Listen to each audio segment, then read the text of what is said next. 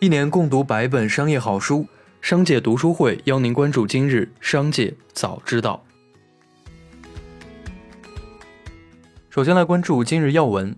近日，市场监管总局根据举报，依法对美团实施二选一等涉嫌垄断行为立案调查。美团回应称，公司将积极配合监管部门调查，进一步提升业务合规管理水平，保障用户以及各方主体合法权益。促进行业长期健康发展，切实履行社会责任。目前，公司各项业务正常运行。四月二十六日，在河南郑州春林职业培训学校校长郭平的一篇论文《关于将煮熟鸡蛋通过手段反生并成功孵出了小鸡》引起争议。郭平回应称，实验中孵化的小鸡也已正常生蛋，这里边涉及未知的科学。通俗讲，就是时光倒流，可预知未来，正准备进行人体实验。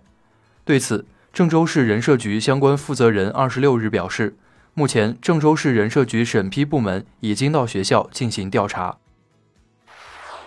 近日，维维股份发布风险警示暨公司股票停牌的提示性公告，称公司将于四月二十七日起实施风险警示，之后股票简称将改为 ST 维维。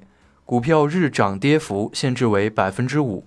维维股份在这份四月二十五日晚间发布的公告中称，由于公司未按要求对关联基金拆借事项及时履行信息披露，公司内部控制亦未能防止或及时发现并纠正上述违规行为，存在重大缺陷。因此，按照有关规定，公司股票将被实施其他风险警示。住建部等六部门近日印发意见，提出，住房租赁企业单次收取租金的周期原则上不超过三个月，除市场变动导致的正常经营行为外，支付房屋权利人的租金原则上不高于收取承租人的租金。单次收取租金超过三个月的，或单次收取押金超过一个月的，应当将收取的租金、押金纳入监管账户。此外，意见要求，住房租赁企业不得变相开展金融业务，不得将住房租赁消费贷款相关内容嵌入住房租赁合同，不得以租金分期、租金优惠等名义诱导承租人使用住房租赁消费贷款。下面来关注企业动态。从接近哪吒汽车人事处获悉，三六零公司将领投哪吒汽车 D 轮融资，并成为第三大股东。这也意味着三六零正式进军造车行业。该人士透露，目前哪吒汽车已经收到三六零发出的投资意向书，但具体金额未知。该项目双方已经接触近三个月，周鸿祎也曾到哪吒汽车工厂调研并体验产品。四月二十六日，愉悦医疗公司内部人士表示，目前印度的主要需求是制氧机，需求量较大。印度当地的医疗机构最近几天已经下单1.8万台制氧机，且还在持续。该人士还透露，目前印度当地机构捐赠方的咨询和订单都很多。长城汽车日前公告称，旗下重庆永川、河北徐水两大生产基地并无停产计划。尽管已经辟谣，但目前长城汽车确实面临着芯片供应紧张的情况。昨日。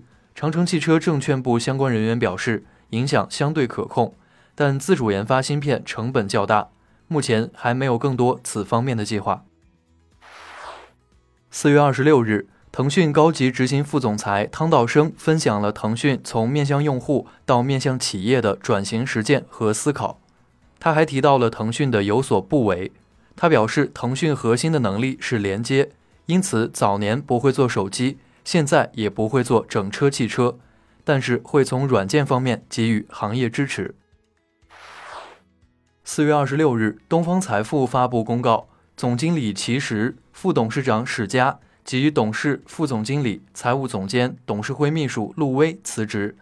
针对行业一些误读，公司回应称，行业解读偏了，公司做出一些调整，是要让年轻团队多参与、多培养。人才队伍想往年轻化、专业化、国际化上面培养。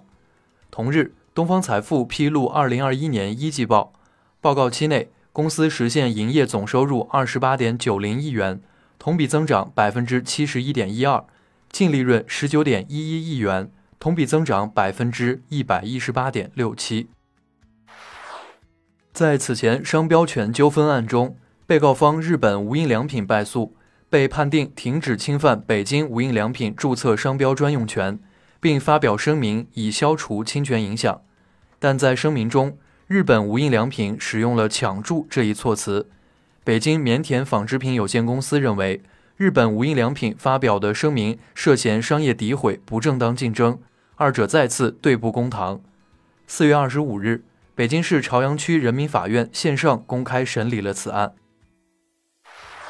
二零二零年八月，茶颜悦色以茶颜观色使用与其相同或近似装潢标识构成不正当竞争为由，对洛奇公司、凯俊生品公司和刘琼饮品店提起诉讼。二零二一年四月二十二日，一审判决茶颜悦色获赔一百七十万元。据悉。二零二零年，茶颜观色曾诉长沙茶颜悦色商标侵权，并要求赔偿二十一万元，但被法院驳回全部诉讼请求。近日，网友王先生爆料称，盒马使用前一天的日日鲜奶做冰淇淋，当天是周日，王先生在购买冰淇淋时发现，盒马员工往制冰机倾倒标注六的鲜奶。据了解，盒马日日鲜以包装上的数字区分上市日期。包括牛奶、蔬菜等品类。当事人王先生认为盒马做法不妥，日日鲜就应只卖当天。一起来关注产业发展动态。四月二十六日，中国网络文学版权保护白皮书显示，盗版之殇依旧在困扰网络文学的发展。